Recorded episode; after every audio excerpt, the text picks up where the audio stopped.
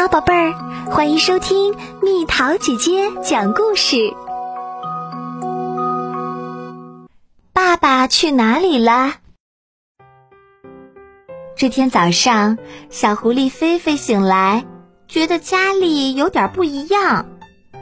哦，原来是没有闻到熟悉的烤鱼味儿。狐狸爸爸陆奇每天都会给全家人做烤鱼吃。爸爸去哪里啦？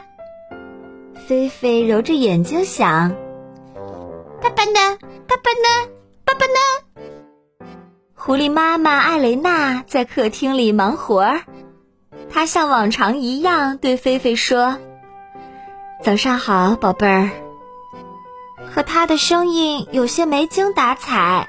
“妈妈，爸爸去哪里啦？”菲菲问。妈妈想了一会儿，说：“你爸爸有事儿，要离开家几天。”菲菲觉得今天的妈妈有点奇怪。小猴子威利来找菲菲玩儿，他也像往常一样对菲菲说：“嗨，菲菲，早上好！今天我们去远一点的地方玩吧。”不去和兔子四兄弟玩吗？菲菲问。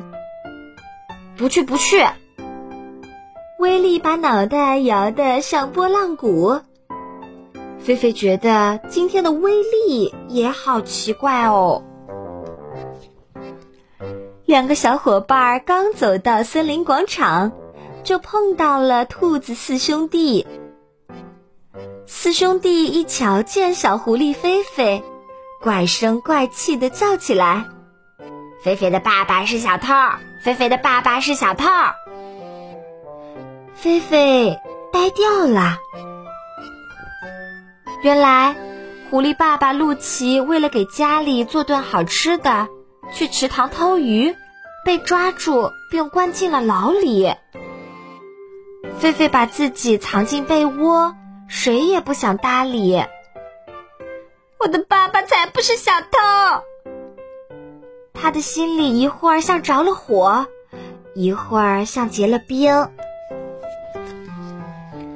兔妈妈索菲带着四只小兔子来给菲菲道歉。哎呀，可从没见过温柔的索菲这么严厉的对待他的孩子呢。狗熊鲍尔、小老鼠妮妮和狸猫尼莫。把一篮子香喷喷的面包交给了狐狸妈妈，表达了他们的心意。菲菲感觉不那么难受了。老熊猫查理里摸着菲菲的脑袋，耐心地安慰她：“菲菲，我知道你心里很难受，但我们谁都有犯错误的时候。你爸爸很快会回来的。”菲菲终于哇的一声大哭起来，哭出来的眼泪把心里的火浇灭了，把冰融化了。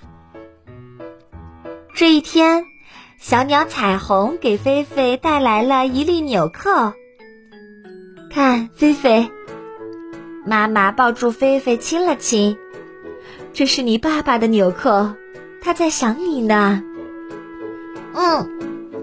菲菲点点头，我也好想他。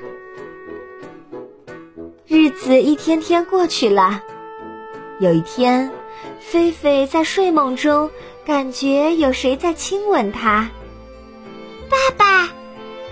菲菲猛地跳了起来，紧紧的抱住了回家的爸爸。你以后再也不要去偷鱼了。狐狸露奇点着头说。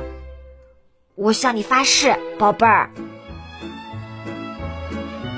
现在，菲菲家里又能每天闻到烤鱼的香味儿了。菲菲呢，也变得像以前一样快乐，但又和以前有些不一样。他会在每天的早饭桌上说一声：“爸爸，你辛苦啦。”